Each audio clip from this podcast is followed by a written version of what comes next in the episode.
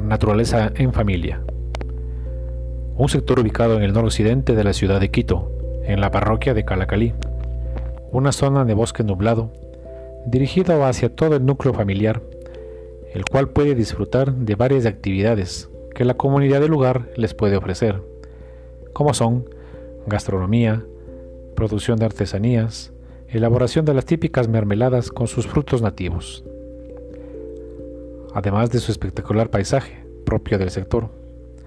Dispone de senderos para realizar caminatas en familia y observar sus huertos, vegetación diversa, además de la diversidad de aves que posee el lugar.